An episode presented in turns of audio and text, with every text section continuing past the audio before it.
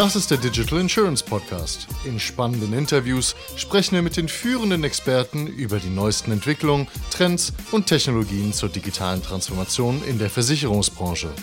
Heute spreche ich mit Miriam Stein. Sie ist Managerin People und Change in der IT bei der RV-Versicherung.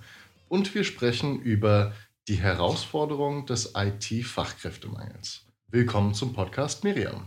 Hi, Alex. Sag doch noch mal kurz zwei Sätze zur R&V. Ja, die R&V, ganz bekannt, in Wiesbaden, im Rhein-Main-Gebiet zumindest. Wir haben aber auch bundesweit 16, über 16.000 Mitarbeiter und einer der großen Versicherer in Deutschland. Sind das schon zwei Sätze, oder?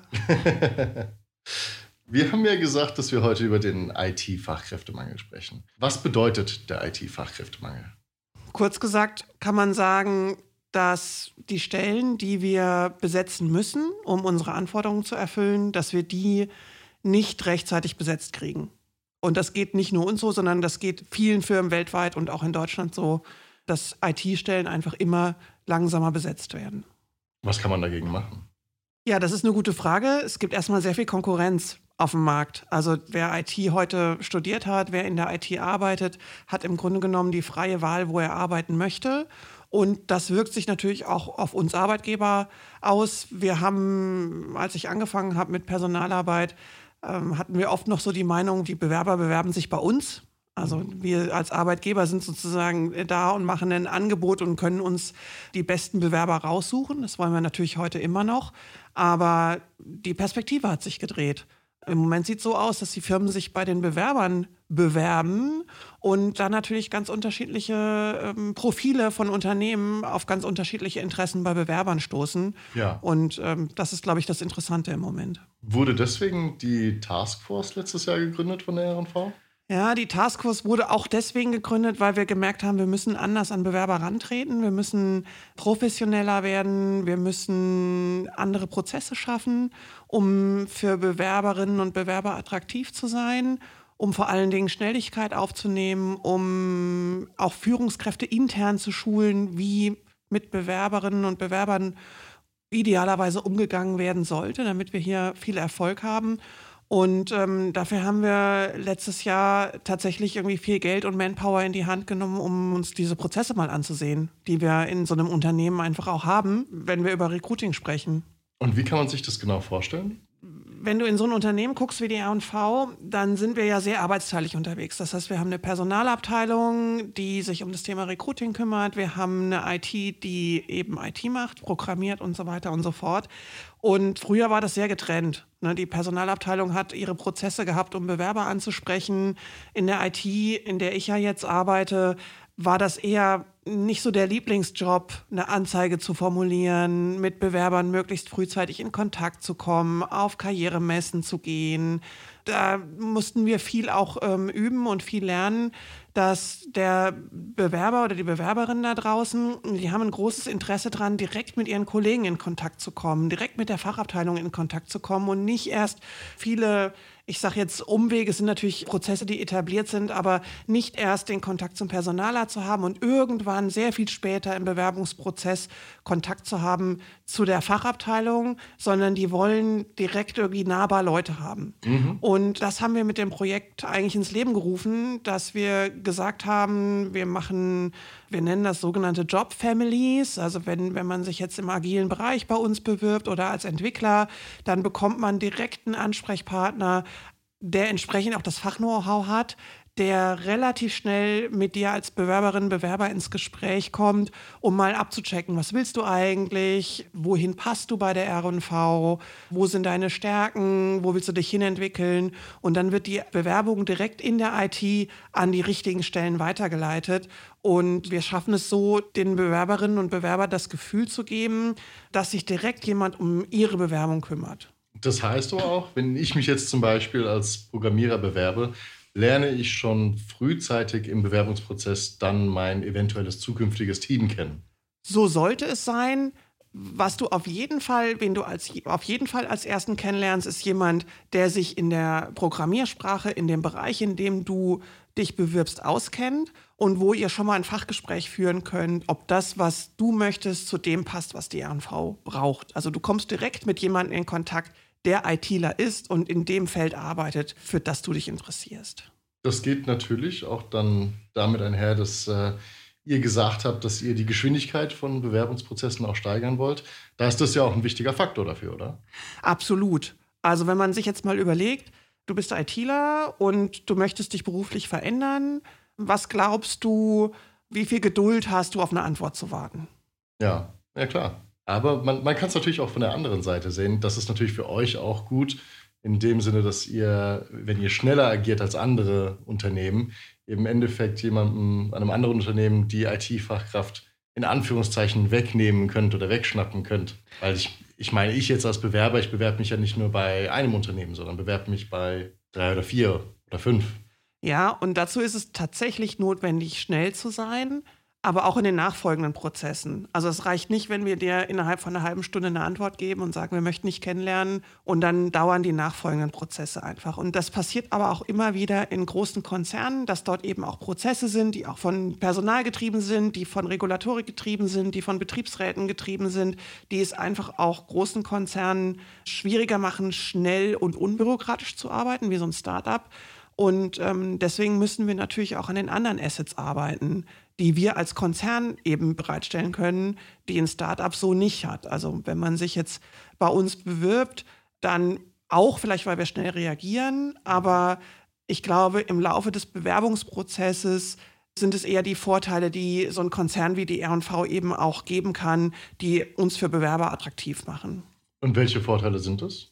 Naja, wenn man jetzt mal hinguckt, also so ein Start-up, weiß ich nicht, wie lang sozusagen die Haltbarkeitsdauer von so einem Job ist. Ich glaube, dass die Fluktuation dort auch sehr viel höher ist als bei uns. Also wir haben durchschnittliche Betriebszugehörigkeiten im zweistelligen Bereich. Wir haben eine hohe Jobsicherheit tatsächlich. Wir haben viele Annehmlichkeiten, die es so nicht gibt, eben weil das schon lange geübte Prozesse auch mit der Mitarbeitervertretung sind, wie bezahlte Überstunden, eine 38-Stunden-Woche, ein Gleitzeitkonto und sehr viele Dinge, die eben als Nebenleistungen noch dazukommen, mhm. die sich, sagen wir, im Laufe der Zeit einfach etabliert haben und bewährt haben. Und ich glaube nicht, dass dann ein Startup hat eben andere Vorteile. Das muss jeder Bewerber für sich wissen, wo er hin möchte, was für ihn wichtig ist. Und wenn hier jemand hinkommt und sagt, ich möchte irgendwie möglichst schnell und innovativ und innerhalb kürzester Zeit die dollsten Dinge aus dem Boden stampfen, dann freuen wir uns natürlich auch über solche Leute, die Innovation reinbringen bei der R&V.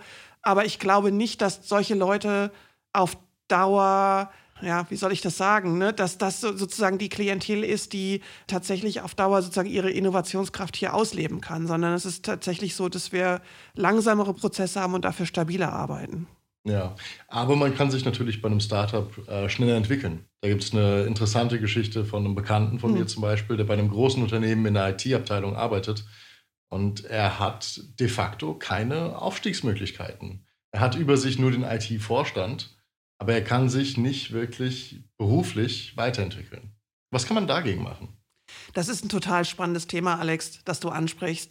Wir haben ja jetzt auch in der IT bei der RNV auf eine agile Aufbauorganisation umgebaut und da ist es uns nochmal sehr viel bewusster geworden, wie wichtig Karrieremöglichkeiten für alle Altersgruppen sind, für alle Mitarbeiterinnen und Mitarbeiter, vielleicht nicht nur in der IT, sondern überhaupt im Unternehmen. Und das tatsächlich aber, so wie dein Beispiel zeigt, Karriere nicht immer nur Aufstieg bedeutet.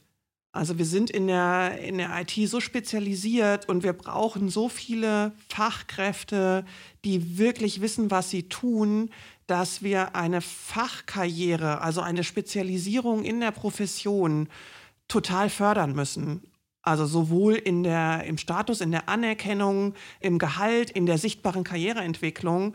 Und da arbeiten wir gerade dran, nicht nur die disziplinarische Führung, also das, was du jetzt sozusagen angesprochen hast, mhm. äh, vom, äh, ich sag jetzt mal hier vom Azubi bis zum Vorstand, sondern äh, tatsächlich auch Fachkarrieren zu ermöglichen und zu fördern und auch die Karrieren, ich sage jetzt mal in die Breite, also mehrere Funktionen hintereinander einzunehmen in relativ kurzen Zeitläufen, so dass wir Menschen haben, die andere Abteilungen verstehen, die andere Funktionen verstehen, die gut Schnittstellenfunktionen einnehmen können Und auch das zu fördern. Ne? Und das ist eben in so einem Konzern wie bei uns total gut möglich.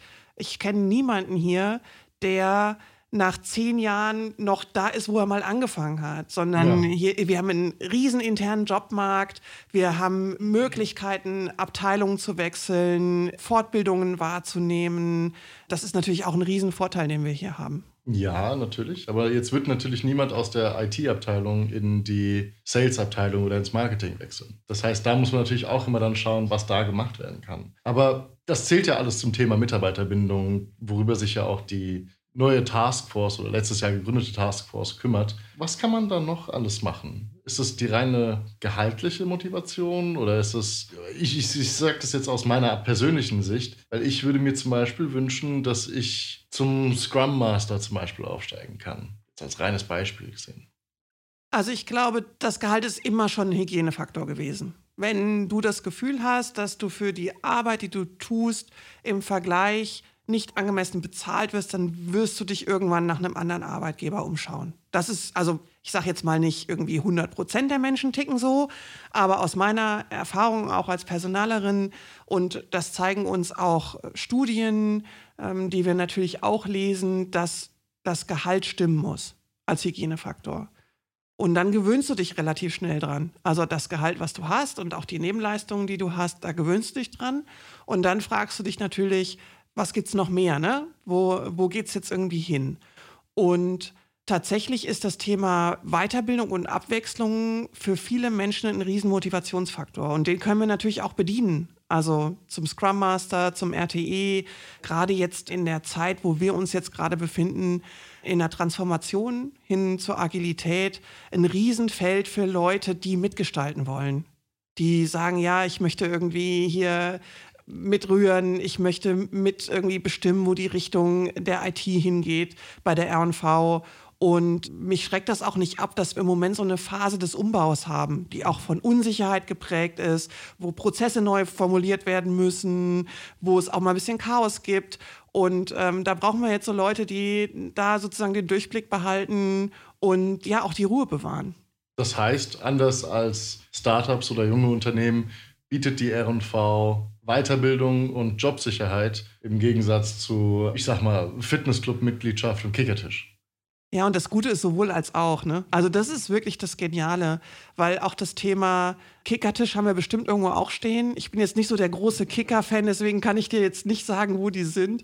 Aber es gibt auch Kickertische, es gibt auch ein Fitnessstudio, es gibt aber auch natürlich so Dinge wie ein Eltern-Kind-Büro. Mhm. Also es gibt Auszeiten, Pflegeauszeiten. Also es geht ja nicht immer nur darum zu gucken, okay, was brauchen irgendwie junge Leute, ist vielleicht auch ein Klischee, dass die auf den Kickertisch stehen. Es gibt Leute, die äh, sich natürlich um Kinder kümmern müssen. Es gibt Leute, die sich um ihre Eltern kümmern müssen. Und für alle diese Generationen haben wir Möglichkeiten, dass sie ihren Arbeitsalltag mit ihrer Lebensrealität zusammenbringen. Und das finde ich wichtig beim Thema Mitarbeiterbindung. Ja. Nicht nur auf das eine, es ist natürlich irgendwie toll, medienwirksam, ein toll ausgestattetes Büro, zwei Bildschirme und ein Kickertisch. Aber das ist es ja nicht, sondern verschiedene Menschen haben verschiedene Bedürfnisse. Die versuchen wir auch ne, anzuerkennen. Absolut. Gerade wenn man sich Kita-Plätze zum Beispiel anschaut. Also ich weiß jetzt nicht, ob die R&V eine Mitarbeiter-Kita hat zum Beispiel, aber das ist auch eine Sache, die durchaus ein Entscheidungskriterium sein kann für einen Bewerber mit äh, kleinen Kindern. Also wir haben auf jeden Fall Möglichkeiten, auch von der RNV finanzierte äh, Kita-Plätze. Ich bin Gott sei Dank, meine Kinder sind Gott sei Dank aus dem Alter raus, aber auch nochmal ein tolles Beispiel, wo vielleicht nicht jeder so dran denkt. Ähm, wir haben zum Beispiel auch eine Lebenslagen-Hotline Mhm. bei der, wenn Mitarbeiterinnen, Mitarbeiter in äh, besondere Lebenssituationen kommen, die eine besondere Aufmerksamkeit verlangen, dann können diese Mitarbeiter jederzeit kostenfrei bei dieser Lebenslagen-Hotline anrufen und auch deren Angehörige. Und ich finde, das ist auch ein wichtiges Thema, dass in so einem großen Konzern einfach auch Zufriedenheit von Mitarbeitern beiträgt, wenn ich weiß, wenn ich in einer Notsituation bin, dann wird mir geholfen. Es geht nicht nur um Arbeit, sondern es geht darum, das Leben und die Arbeit miteinander zu integrieren. Und da finde ich schon, haben wir schon auch State-of-the-Art-Angebote, die auch zur Mitarbeiterbindung beitragen. Sehr spannend. Denkt die RV-Versicherung auch zum Beispiel über finanzielle Anreize nach? wie es die äh, Deutsche Familienversicherung zum Beispiel anbietet, mit den 2000 Euro für neue Bewerber? Das ist eine interessante Frage. Ich glaube, es waren auch nur 500 Euro, wenn man zum Bewerbungsgespräch eingeladen wird. Und es war tatsächlich eine Medienaktion, die sehr viel Aufmerksamkeit hervorgerufen hat. Und sowas verfolgen wir natürlich mit Interesse, wenn sowas funktioniert. Wir haben uns tatsächlich für einen anderen Weg entschieden. Wir haben ein breit angelegtes Mitarbeiterwerben-Mitarbeiterprogramm, wo man tatsächlich auch 1000 Euro bekommt, wenn man neue Mitarbeiter wirbt als Mitarbeiter. Das gilt übrigens auch für alle Mitarbeiterinnen und Mitarbeiter der DZ-Bank-Gruppe. Also es ist nicht nur begrenzt auf RNV-Mitarbeiter. Und ähm, wir versuchen natürlich auch mit Aktionen medienwirksam Interesse für die RNV zu bekommen. Letztes Jahr 100 Jahre RNV. Wir haben äh, Ballonfahrten mit Bewerbern angeboten, wo Bewerber einfach mit uns ins Gespräch gekommen sind. Und das ist natürlich auch eine Aktion, die sehr gut angekommen ist. Absolut, absolut. Diese Marketingformate sind ja auch wichtig. Zählt dazu auch das Out-of-Home-Programm? Also du meinst, dass man die Innenstädte mit Plakatwänden, dass man das sieht, ne? Zum Beispiel? Ja. Also man sollte es vielleicht nicht meinen, aber das kommt super gut an.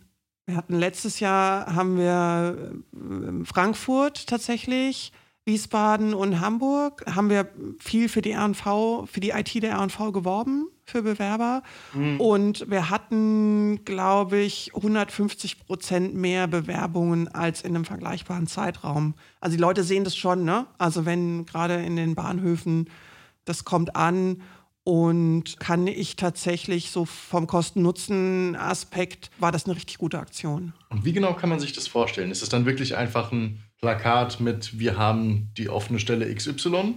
Oder geht es dann mehr in die Richtung Employer Branding und sagt, wie gut oder wie schön es ist, für die RNV zu arbeiten? Oder was, wie sieht der Inhalt genau aus? Ich habe jetzt persönlich, habe ich noch kein Plakat gesehen, muss ich ehrlich sagen. Ja, die sind tatsächlich über einen begrenzten Zeitraum gelaufen, letztes Jahr im Sommer. Und so eine Plakataktion muss immer irgendwo auch zum Unternehmen passen. Also das wäre jetzt ein bisschen langweilig, ne? wenn ich sagen würde, hier, komm, ja. komm zur RNV, äh, wir haben eine Lebenslagen-Hotline, da würde vielleicht irgendwie erstmal irgendwie keiner was mit anfangen können. Und das ist schon so, dass sie irgendwie gucken müssen, wir haben natürlich unsere Branding-Farben, das Marketing-Slogan, du bist nicht allein. Und das muss alles sozusagen zueinander passen, wenn wir so eine Aktion planen und äh, natürlich auch irgendwie so einen IT-Bezug haben. Also von daher kann ich dir gerne nachher mal irgendwie zeigen. Ist natürlich jetzt für einen Podcast schlecht, irgendwie das Bild zu zeigen, aber ähm, wir haben es schon tatsächlich auch sehr IT-spezifisch gemacht und man findet die Slogans auch heute noch, wenn man mal auf einschlägigen Jobplattformen äh, nach der RNV googelt. Sehr spannend, sehr spannend. Also kann man schon sagen, dass es mehr in die Richtung Employer Branding geht. Ja, wir haben tatsächlich auch viele Bewerbungen generiert, also tatsächlich sozusagen messbar auch Erfolg gehabt damit. Für Employer Branding ist es immer nur ein Teil, weil es eben, es ist, vier Wochen gelaufen letztes Jahr. Mhm. Aber die Deutsche Familienversicherung hat wahrscheinlich auch nicht lange plakatiert und ist trotzdem ein nachhaltiger sagen, Effekt geblieben davon oder in Erinnerung geblieben. Wenn wir das schaffen, das ist natürlich toll. Das ist natürlich, ja, wie du sagtest, das ist natürlich toll. Wagen wir doch mal einen Ausblick in die Zukunft. Haben wir den IT-Fachkräftemangel in zehn Jahren noch? Mich würde es wundern, wenn es nicht so wäre, tatsächlich, weil die Innovationszyklen immer schneller werden und ohne IT überhaupt nichts mehr denkbar wäre. Also sowohl, wenn wir jetzt große Versicherungen, wir haben ja nicht nur Versicherungsprodukte, die wir irgendwo auch bewerben und verkaufen wollen. Das geht auch immer mehr in Richtung Online. Wir haben auch eine riesen Finanzabteilung, die Personalabteilungen, alle diese sozusagen unterstützenden Ressorts brauchen auch IT, die wir auch bedienen, mhm. so dass ich mir überhaupt nicht vorstellen kann, dass wir weniger Bedarf an Fachkräften haben, auch wenn wir natürlich versuchen mit Agilität auch Geschwindigkeit und Effizienz reinzubringen. Wäre es dann nicht möglich, einzelne Projekte outzusourcen? Wir machen das schon. Da müssen wir wirklich irgendwie auch die internen Prozesse darauf ausrichten. Also man kann natürlich irgendwie Sachen rausgeben. Die Attraktivität dass wir sie noch größtenteils hier drin haben, ist natürlich auch für die eigenen Mitarbeiter sozusagen an den spannenden Projekten mitzuarbeiten und tatsächlich auch in-house hier sozusagen alles zu machen und nicht nur derjenige zu sein, der jetzt ein Brückenkopf ist nach Rumänien oder an die erweiterte Werkbank. Aber natürlich machen wir das auch, um Belastungsspitzen abzubauen oder um eben das Risiko, dass wir Stellen nicht besetzen können, irgendwo auch abzufangen. Ja. Ne? Da könnte man natürlich auch argumentieren, wenn man ein IT-Projekt hat, dass man eben nach zum Beispiel Rumänien outsourcen kann, ob man dann nicht einfach die Fachkraft aus Rumänien herholt. Spannendes Thema. Ne? Also die, die Bürokratie ist immer noch ein Riesenhindernis für solche Sachen. Auch die Sprachbarrieren. Also da müssen, also viele Unternehmen oder einige Unternehmen schaffen das schon ganz gut. Müssten sie wahrscheinlich eine, Basis schaffen oder müsste man eine Basis schaffen, tatsächlich Englisch auch ähm, als Arbeitssprache einzuführen. Da sind wir tatsächlich noch relativ weit weg, aber wir arbeiten schon dran, interne Prozesse so darauf auszurichten, dass wir gut auch mit anderssprachigen Teams zusammenarbeiten können. Ja, du hast die äh, Regulatorik angesprochen. Gibt es da irgendwas, was du dir wünschen würdest, wie man da von Seiten des Gesetzgebers entgegenkommen könnte oder helfen könnte? Ich denke da jetzt zum Beispiel an Personen aus der Ukraine, die schneller hier in Deutschland einen Job finden können.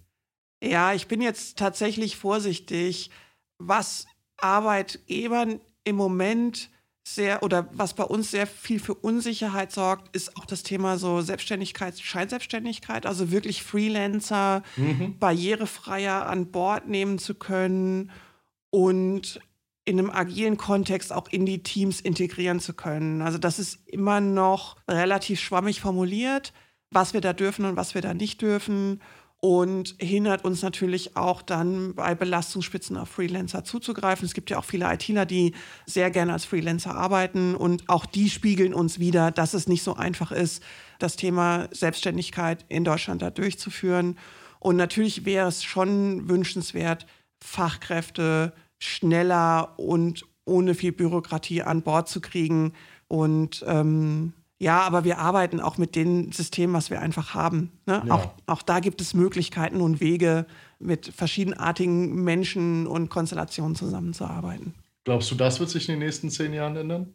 Ich glaube, es gibt Vor- und Nachteile. Also wir arbeiten ja immer noch sehr viel auch mit Festangestellten. Und es gibt natürlich, weil wir am Anfang des Podcasts auch drüber gesprochen haben, sehr viel Sicherheit. Wenn man jetzt über digitale Nomaden spricht, die von überall aus der Welt so Freelancer-mäßig unterwegs sind und sich mal hier und mal da verdingen, ich glaube, das ist auch kein Lebensstil für alle. Also kann ich nicht, kann ich nicht unbedingt sagen, wohin sich das entwickelt ich habe nur die Hoffnung und ähm, ich bin jetzt auch schon irgendwie Mitte 40, dass äh, nicht jegliche Sicherheit verloren geht in der Arbeitswelt der Zukunft. Also dass wir wirklich auch noch auf festangestellte Mitarbeiterinnen und Mitarbeiter bauen, dass äh, wir immer noch familiär geprägte Unternehmen haben, dass der Slogan Du bist nicht allein sich auch in den nächsten zehn Jahren bewahrheitet und wir als R&V tatsächlich auch, ich sage jetzt mal ein bisschen pathetisch, für unsere Mitarbeiterinnen und Mitarbeiter auch ein Stück Geborgenheit bieten können. Und ich glaube, das ist auch ein Bedürfnis, was Menschen in zehn Jahren noch haben werden. Ja.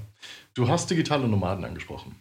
Da gibt es natürlich Beispiele von IT-Fachkräften, die, ich sag mal, die Sonne sehr gern mögen und im, äh, im Sommer hier in Deutschland arbeiten und dann in den Wintermonaten runter nach Kapstadt zum Beispiel, nach Südafrika. Kann man natürlich auch keinen Vorwurf machen, ist sehr schön dort. Aber wie sieht das dann zum Beispiel aus? Kann ich als Festangestellte bei der RV, kann ich da auch die Wintermonate als digitale Nomade woanders verbringen? Ist das möglich? Als digitaler Nomade im Rhein-Main-Gebiet ist es doch auch schön. Nein, also tatsächlich ist es so, dass wir uns dem Thema nur sehr vorsichtig nähern. Was man, glaube ich, nochmal über die nächsten Jahre beobachten muss, ist, was macht das mit Belegschaften, wenn die so weit verteilt auch sind? Was macht das mit dem Thema Loyalität zum Arbeitgeber? Was macht das mit dem Thema Zusammenarbeit? Ich glaube, da sind noch nicht alle Ecken ausgelotet. Und auch alle rechtlichen Ecken sind da noch nicht ausgelotet. Also wir begrüßen es tatsächlich, wenn unsere Kolleginnen und Kollegen regelmäßig auch im Büro sind. Also wir bieten Homeoffice an, möchten aber, dass Leute tatsächlich auch zwei bis drei Tage im Büro sind in Wiesbaden oder in Hamburg. Und tatsächlich kriege ich die Rückmeldung von den Teams, dass es irgendwie gut tut, einen Teamtag zu haben, dass es gut tut, die Kolleginnen und Kollegen zu sehen, dass man auch mal, ich sag mal, nicht so handlungsorientiert ist. Wenn man jetzt was programmiert oder wenn man in Meetings sitzt, in Teams von mhm. zu Hause, da reiht sich eins nach dem anderen. Mir geht das oft nicht anders. Und für Smalltalk ist wenig Platz. Und wenn ich hier bin, freue ich mich, die Kollegen zu sehen, einen guten Kaffee zu trinken. Wir hatten es eben und ähm, tatsächlich auch mal die Kantine zu besuchen, sich bekochen zu lassen und Meetings in Präsenz durchzuführen. Und ich persönlich möchte darauf nicht verzichten. Und wir als Arbeitgeber haben uns auch dazu entschlossen, das möglichst zu fördern, dass die Leute auch regelmäßig reinkommen. Das heißt, es fehlt dann dieser klassische Watercooler-Moment, wo man zusammen am Wasserspender steht und äh, sich miteinander unterhält, auch über private Themen. Ja, das ist einfach der Kit, der uns auch ausmacht und der in, auch auf Arbeitsebene dann natürlich hilft. Also stell dir vor, ne, du hast eine Kollegin, einen Kollegen, mit dem du dich besonders gut verstehst. Manche Probleme lösen sich einfach schneller. Das stimmt. Ja. Das ist auch ein sehr gutes Schlusswort. Dann danke ich dir, Miriam. Das hat mir viel Spaß gemacht heute. Und vielen Dank für die spannenden Insights. Ja, danke, Alex. Gerne. Das war eine weitere Ausgabe des Digital Insurance Podcast. Folge uns bei LinkedIn und lass eine Bewertung bei Apple, Spotify und Koda.